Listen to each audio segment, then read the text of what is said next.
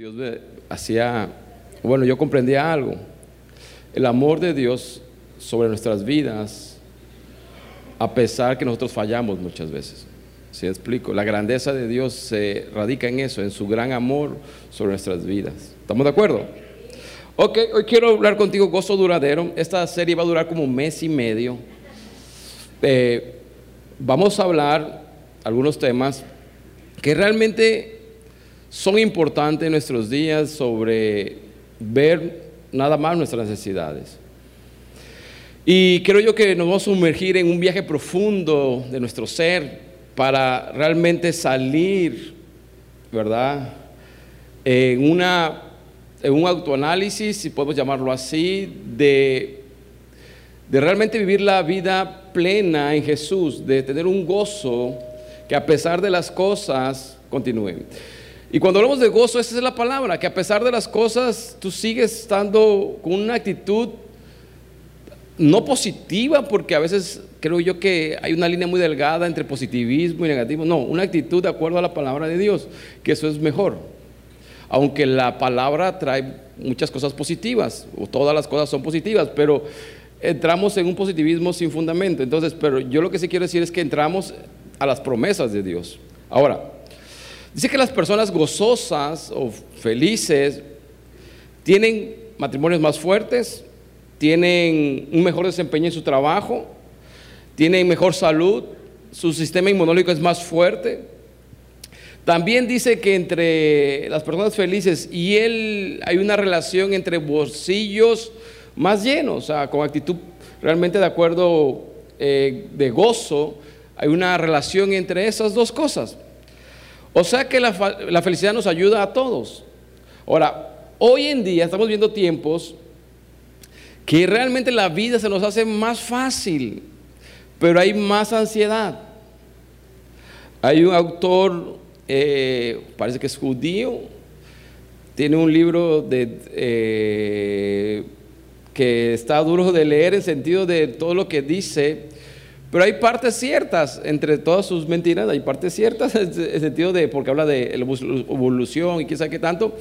Pero él decía que hoy en día realmente la vida es más fácil que nuestros antepasados, ¿verdad? Pero hay más depresión ahora que nuestros antepasados, porque hemos procurado el bienestar en vez el bienestar eh, momentáneo en vez del bienestar duradero. Y hoy en día la gente está ansiosa, ansiosa, y a pesar de que tenemos más cosas que nuestros ancestros, somos más infelices. No sé si me explico. no vayamos tan lejos. En casa de nuestros abuelos. ¿Sí o no? En casa de nuestros abuelos, eh, años atrás, tenías que sacar el agua del pozo. Imagínate, te agarraba las ganas de ir al baño en la madrugada. Tú lo pensabas dos veces. Oye, yo no, salía ni que me pagaran. Prefería lavar las sábanas al día siguiente. Pero a lo que voy yo es esto. Hoy en día, no, hoy tú vas y está en una palanquita, ¿sí o no? El agua sale, llega, te lava las manos. ahora, eh, había más trabajo, pero la gente era más feliz. Hoy con tantas cosas, hoy llegamos más rápido a todos. O sea, hoy los que vinieron en Pochimóvil pues llegaron más tarde, pero los que vinieron en carro llegaron muy rápido. Antes las distancias eran más largas, había que caminar, había que hacer, pero la gente vivía bien. ¿Qué es lo que ha pasado? Que entre más cosas tenemos, eh, más estamos atados a ellas. No sé si me explico. Ellos gobiernan tu vida. Y eso nos hace infelices a veces porque una cosa nos lleva a otra. Y estamos estresados por mantener todas las cosas que tenemos. Ahora, no estoy diciendo que no tengamos cosas, estoy diciendo que cuidémonos, que ahí no está la felicidad en cosas, sino en alguien, que es Jesús. Mira, México ocupa el segundo lugar a nivel mundial como el país más feliz del mundo según el índice de felicidad del planeta. Ahora, pero según en el 2020, o sea, ya, La depresión se convertirá en la segunda causa principal de las enfermedades del mundo. ¿La qué? La depresión. Es una contradicción. Supuestamente somos felices, pero la depresión nos está acabando. La depresión está generando muchas enfermedades. ¿La depresión a qué? Porque estamos compitiendo, eh, realmente es una selva en la cual competimos para ver quién es mejor que otro. Ahora, si tú piensas que eso de que eh, la supervivencia del, mayor, del más fuerte ya acabó, no. Hoy en día también la tenemos, pero más estilizada, más, ¿cómo se llama? Más civilizada, pero de todas maneras sigue siendo lo mismo. Ahora, en la Biblia, hay más de 2.700 pasajes que contienen palabras como gozo, felicidad, alegría, júbilo, placer, aclamación, celebración, risas, deleite, alboroto, regocijo. Más de 2.700 pasajes. O sea que Dios le interesa realmente que estemos ¿qué? gozosos. Pero el gozo no radica en lo que tienes. El gozo radica a quién tienes. No sé si me explico. El gozo se trata de algo, se trata de alguien. Ahora, en el Antiguo Testamento la encontramos la palabra gozo como sincha, que significa gozo, alegría, risa, placer, regocijo, gozo de Dios, resultado alegre, ¿verdad? Y problemas felices. Ese no sé cómo sea, pero también en el Nuevo Testamento se dedica como chairo, como le dicen a los que le siguen obrador, ¿verdad? Pero no, esta palabra tiene otro significado. En el griego, chairo significa que describe alegría, gozarse, regocijarse excesivamente, estar bien y prosperar. Mira lo que dice 1 Tesalonicenses 5:16, dice, sean alegres, pase lo que pase, ¿sean qué? ¿Cuándo? Pase lo que pase. Oren todo el tiempo.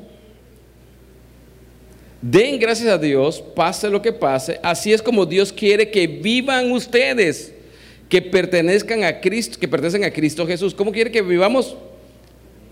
Alegres. No reprimas al espíritu y no reprimas a aquellos que tienen una palabra del maestro. Por otro lado, no seas crédulo. Mira todo y quédate solo que lo que es bueno. Tira a la basura cualquier cosa contaminada con él. mal. No, aquí está hablando el autor. ¿Saben qué? No se gocen solamente cuando compres. Dice, pase lo que pase, sé que feliz, mantente alegre. Mantén tu espíritu alegre, pase lo que pase. Hay cosas en la vida que nos van a golpear mucho, que debemos mantener la alegría en la palabra. Lo que nos va a mantener alegres es la promesa de Dios.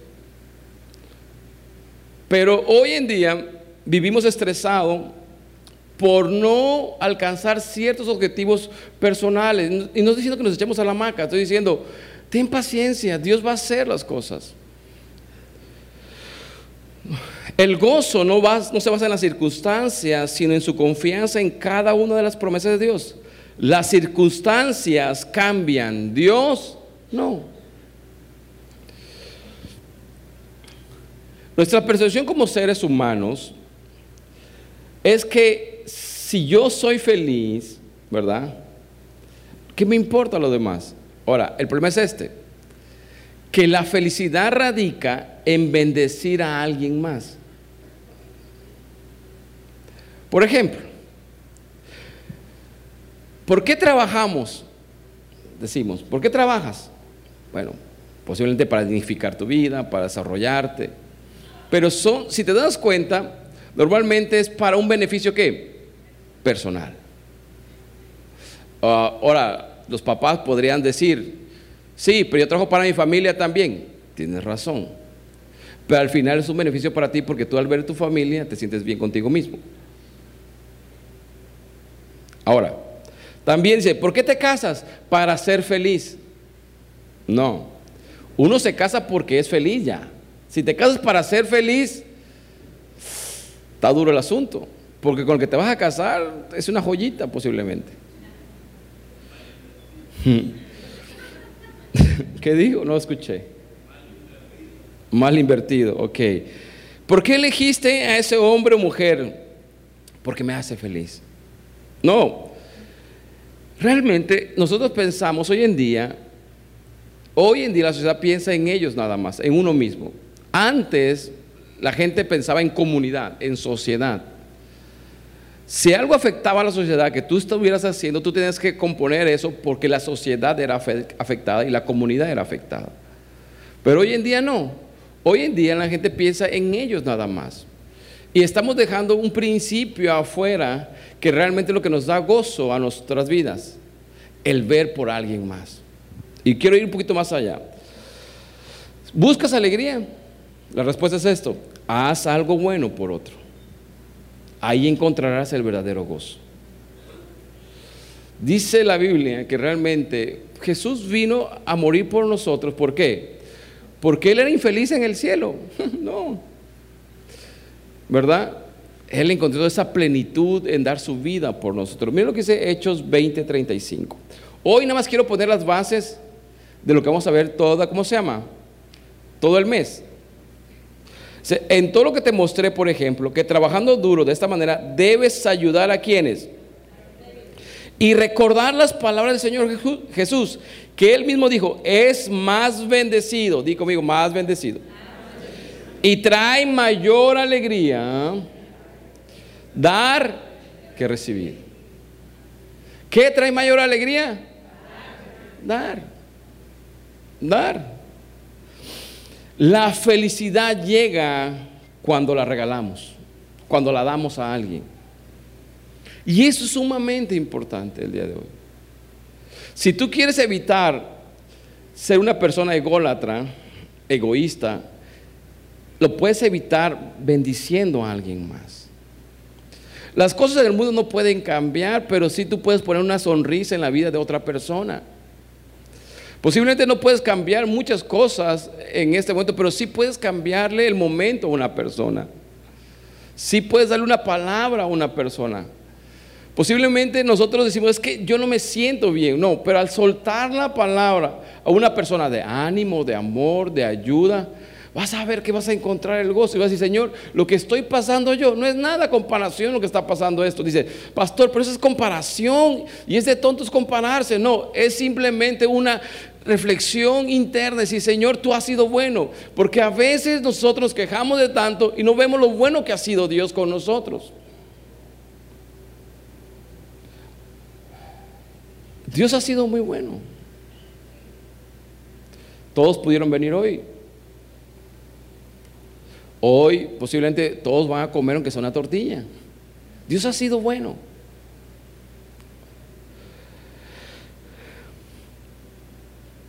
Siempre puedes aumentar el número de sonrisas en el planeta. La Biblia nos dijo algo muy claro, que nosotros somos qué? La sal de la qué? Ahora, ¿a qué se le pone sal?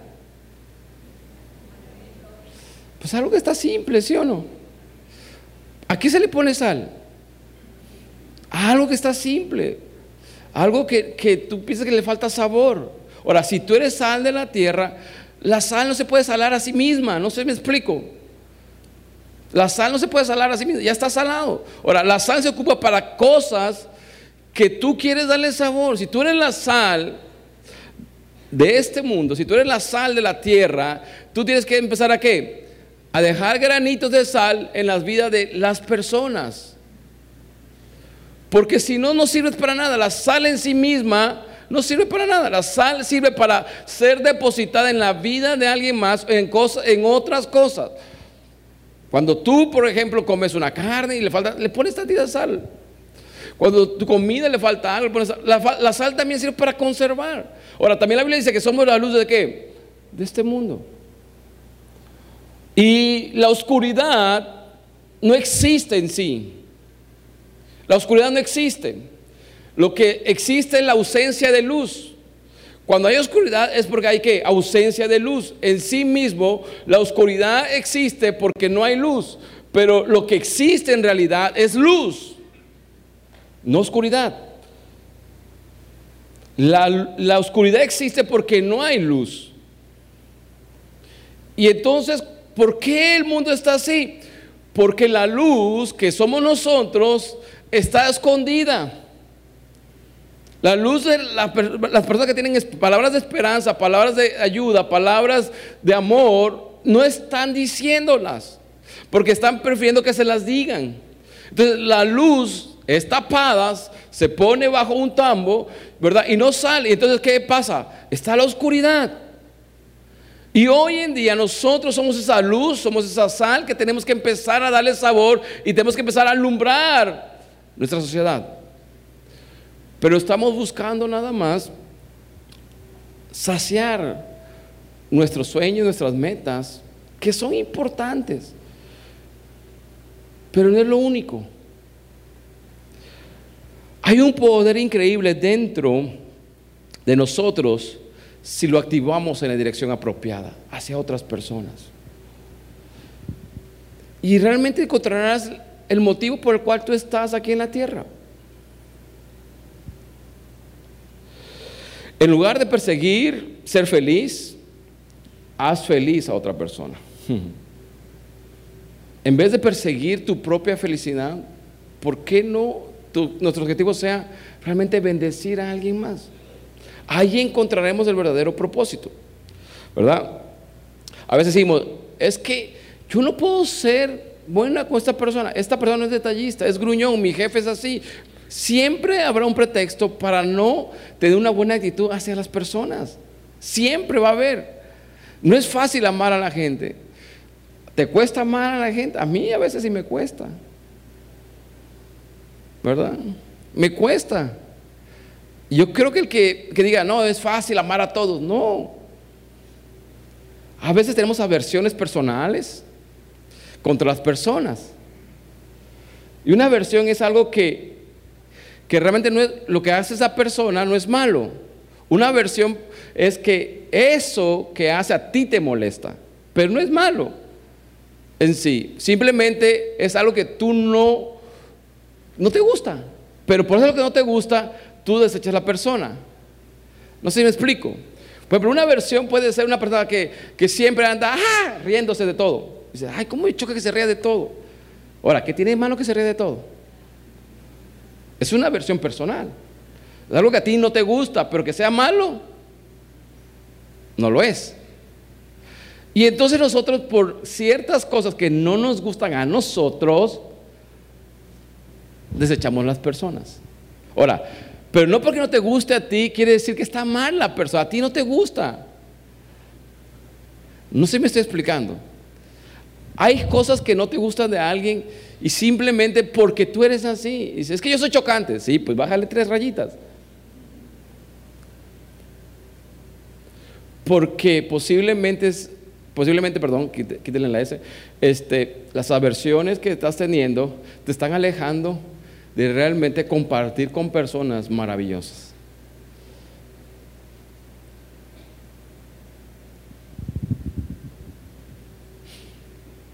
Mira lo que dice Lamentaciones 3:22. El fiel amor del Señor nunca es que se acaba. El fiel que amor del Señor nunca se acaba.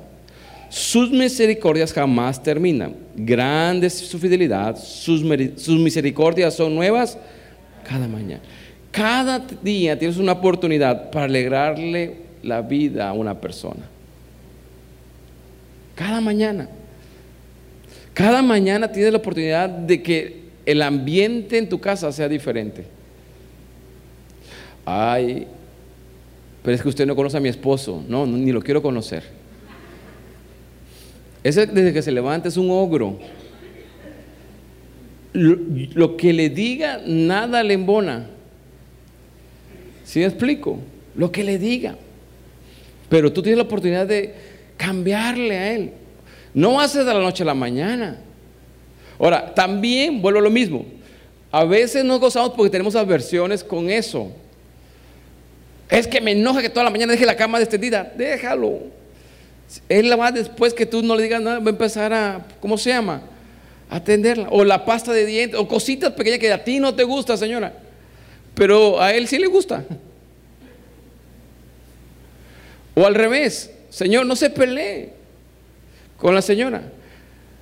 Que esas adversiones personales Eso que tienes, ¿verdad? Simplemente que pasa en otro, otro término. Me acuerdo que decía alguien, dice, miren, dice, yo desde que me casé, le dije a mi esposa que todas las cosas pequeñas, ella tomara la decisión, dice. Y desde aquella época no hay ninguna cosa grande en la vida, dice. O sea que todas las cosas las hacía que pequeñas. Y eso es poder minimizar ciertas cosas que a veces magnificamos en la vida. No digo justificar, pero minimizar ciertas cosas que realmente nos hacen perder el gozo desde el principio. Yo salí a la tienda la otra vez, que iba a buscar algo. Eh, no, iba a buscar la esquitera, ya me acordé. Pero porque queríamos unos quites ahí por su casa, que es la mía. Y salí en el carro, fui porque a veces anda rondando. Y, ya sé dónde guarda el carrito, ¿verdad? Y dije, si está el carrito ahí, pues no salió. Entonces fui rápido. Y cuando iba eh, en una calle, iba un señor de la bicicleta, pero yo iba lento porque viendo realmente. Y cuando pasé me gritó, me dijo, apúrate, y me dijo una grosería. Yo me paré en el carro así dije, chispales. Y ya me di la vuelta. Cuando me di la vuelta, él seguía allá. Y yo dije, ¿qué hago? ¿Qué hago? Y ya me fui a la tienda, porque cuando no encontré la esquitera, fui a comprar otra cosa. Me fui a la tienda. Me bajé del carro y me volteó a ver. Y me empezó a decir otras cosas. Que no las puedo decir aquí porque son demasiado fuertes. Pero me dio mi orgullo en serio. Me dio mi orgullo así de decir. Y ya me metí a la tienda, salí, y ya llegué con Joy y le dije, ¿sabes qué? Le dije, me insultaron por ir a comprar tus esquites, le dije.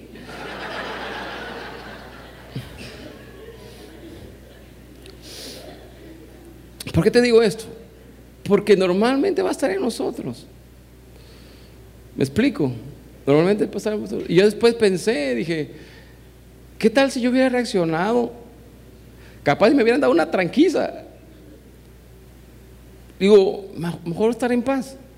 Aunque te dolió en orgullo, te dijeron de todo y lo que te hayan dicho. Pero tenemos oportunidad de realmente nosotros mantener la paz. Mantener la paz en medio de dificultades. Y creo yo que eso Dios ha tratado con mi vida, es decir, que mantenga el gozo a pesar de dificultades. Cuando vas en el tráfico, si ¿sí o no te da ganas de gritarle a que se atraviesa, si ¿Sí o no, te da ganas de decirle sus tres cosas. Pero hay que mantener el gozo. Ahora, mira lo que dice, no puedes vivir bien si no piensas bien. Tienes que llevar tus pensamientos cautivos a la obediencia del Señor. Tus pensamientos deben ser cautivos, cautivados. Mira lo que dice 2 Corintios 10:3. Pues aunque andamos en la carne, ¿qué? No militamos qué? Según la carne.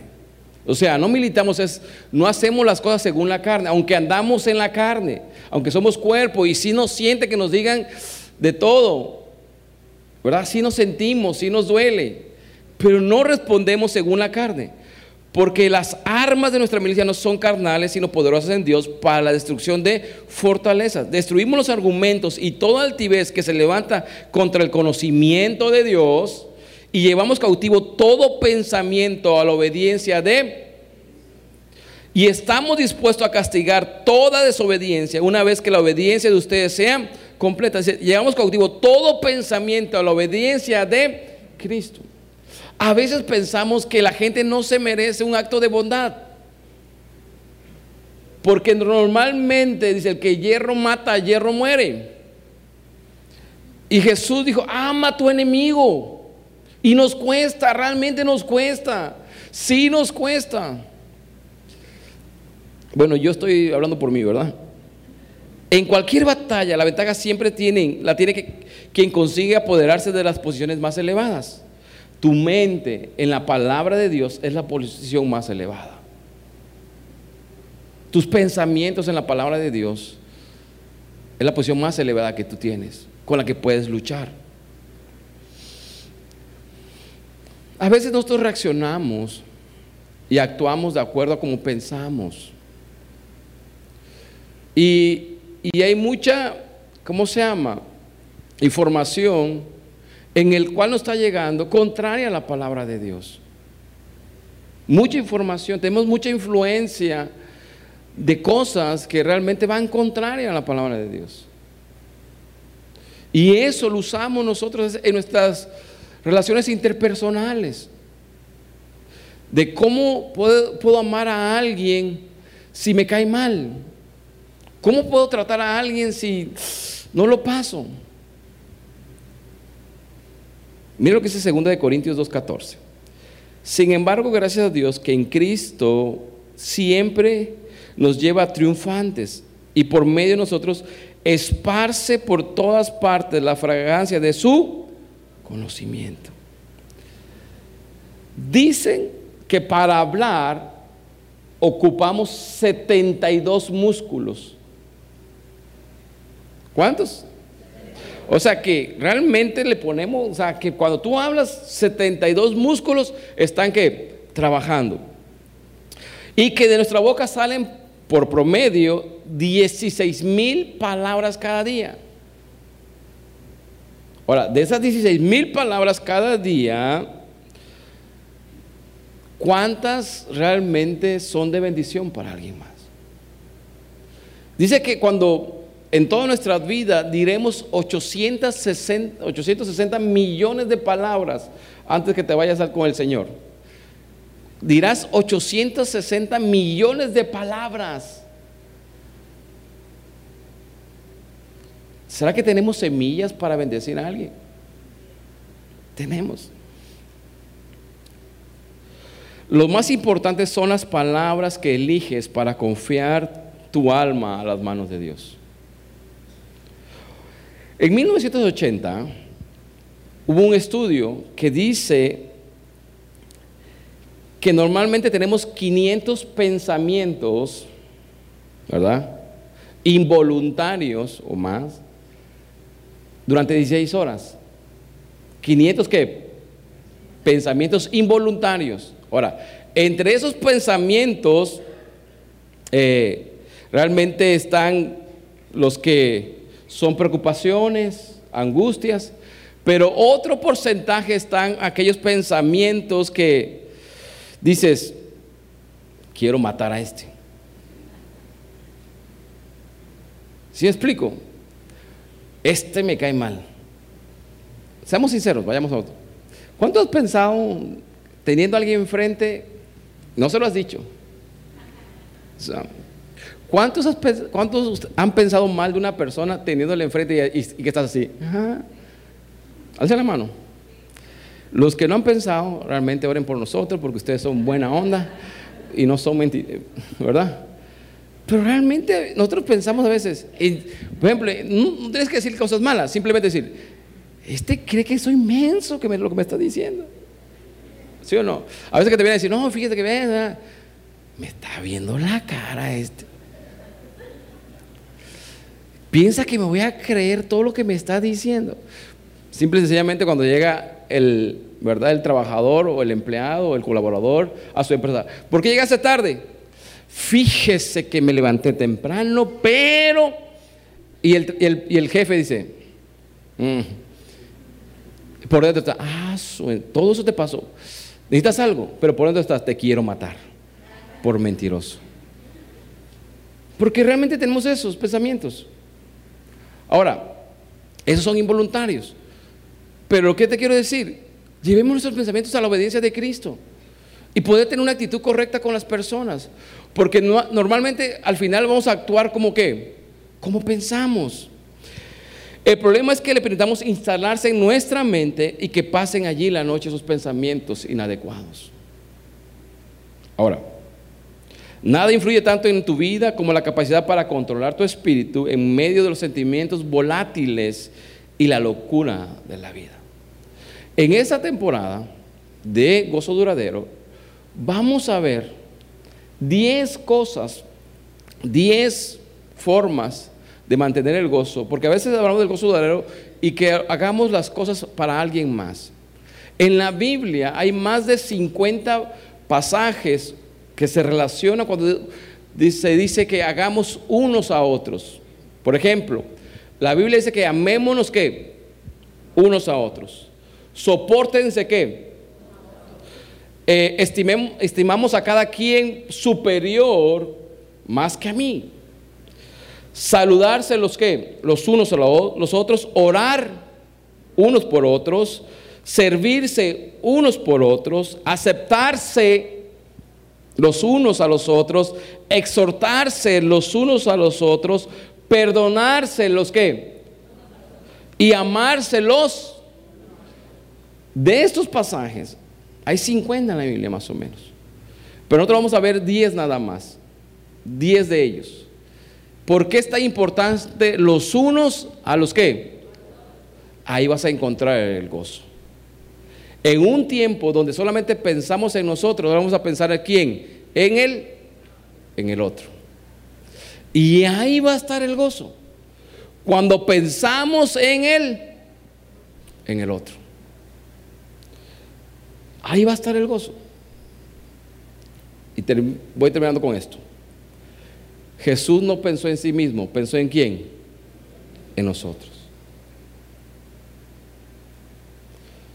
Jesús pensó en el otro y ese otro eres tú. Jesús no solamente pensó en su reino, estar ahí al lado del Padre, sino pensó en ese otro. Mira lo que dice Hebreos 12.1. ¿Ves lo que eso significa? Todos esos pioneros que abrieron el camino, hablando de los hombres de la fe, todos estos veteranos que nos animaron, significa que deberíamos seguir adelante. Dice, desnúdate, comienza a correr y nunca te rindas. Sin grasa espiritual extra, sin pecados parásitos. Mantén tus ojos de Jesús, quien comenzó y terminó esta carrera en la que estamos. Estudia como lo hizo. Cómo nunca perdió de vista hacia dónde se dirigía ese emocionante final en y con Dios, podía soportar cualquier cosa en el camino, o sea, la cruz, la vergüenza y lo que sea, y ahora Él está allí, en el lugar de honor, junto a Dios. Cuando se encuentra flaqueando en su fe, repasen esta historia nuevamente, artículo por artículo, palabra por palabra. Esa larga letanía de hostilidad que atravesó, eso disparará adrenalina en qué? en nuestras almas. Te lo voy a explicar. Aquí está hablando de que nosotros, que Jesús soportó la cruz, ¿verdad? Por causa de nosotros. ¿Por qué? Porque al final tuvo un lugar de honor, de mayor honor, cuando ¿qué? Pensó en alguien más. Si tú quieres tener un lugar de honor, piensa en alguien más. Cuando tú piensas que lo que estás comiendo, ah, papá, ¿por qué siempre esto? Piensa en alguien más, decir, ¿quién lo está comiendo? Los unos a los otros es, el antídoto para el egoísmo el día de hoy. Los unos a los otros, amarnos los unos a los otros, soportarnos los unos a los otros. Hoy no nos soportamos. No nos soportamos.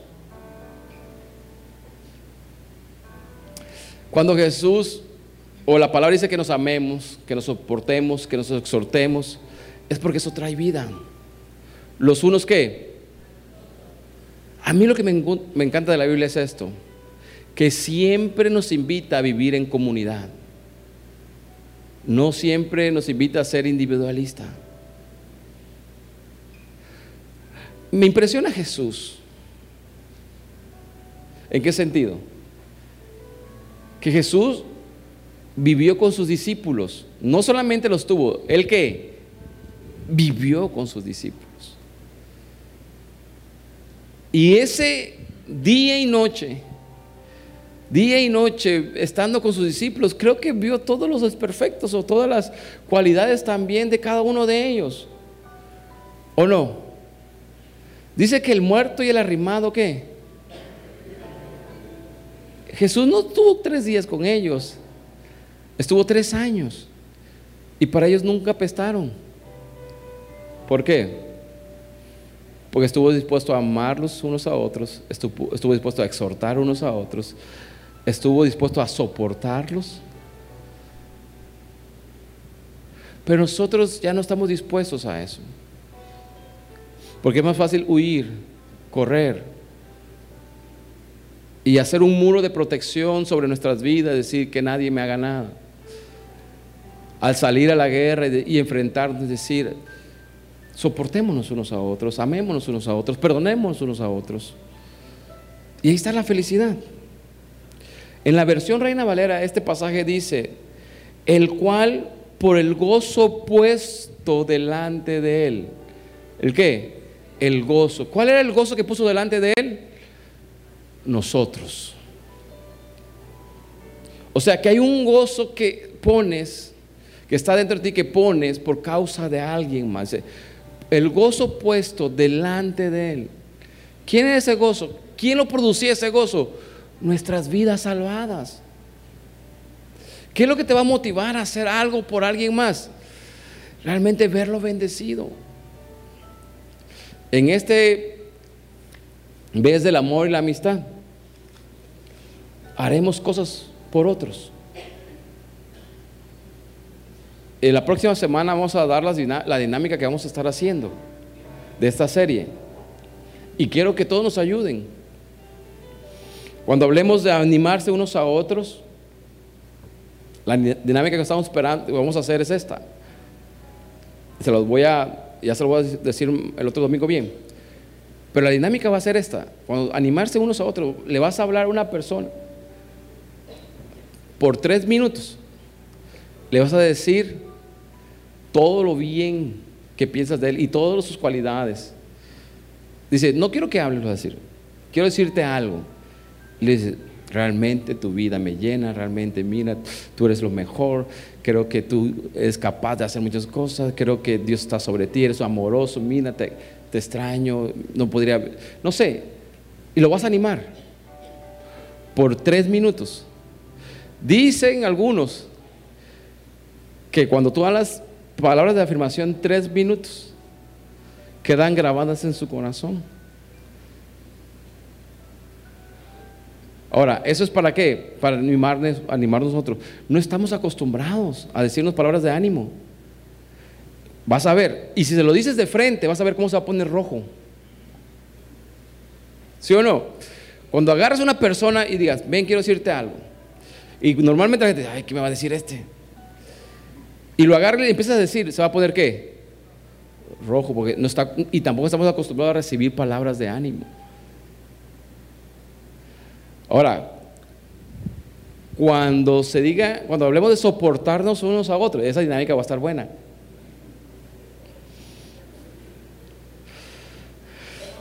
Cuando, cuando hablemos de estimarnos unos a otros, eso también va a estar bueno. Es decir, creo que tú eres mejor en esto que yo. Cuando hablemos de saludarse unos a otros, esa es más fácil. Pero saludarse bien. Cuando hablemos de orar unos por otros, esa semana vamos a dedicarle oración a nuestros amigos. Cuando hablemos de servirnos unos a otros, uy, va a estar bueno. Tendrás que hacer un acto de servicio para alguien más. Cuando hablamos de aceptarnos los unos a, los otros, así con nuestras diferencias, así con nuestro humor, con nuestro temperamento. Cuando hablemos de exhortarnos unos a otros, no habla de, esto no habla de regañar unos a otros, están esperando, lo voy a regañar. No, es realmente hablar siempre la verdad. Cuando hablemos de perdonarnos unos a otros, eso va a estar impresionante. Hay cosas que no hemos perdonado todavía. Y, el último, cuando hablemos de amarnos unos a otros, los novios van a estar muy contentos. No, ponte de pie, por favor.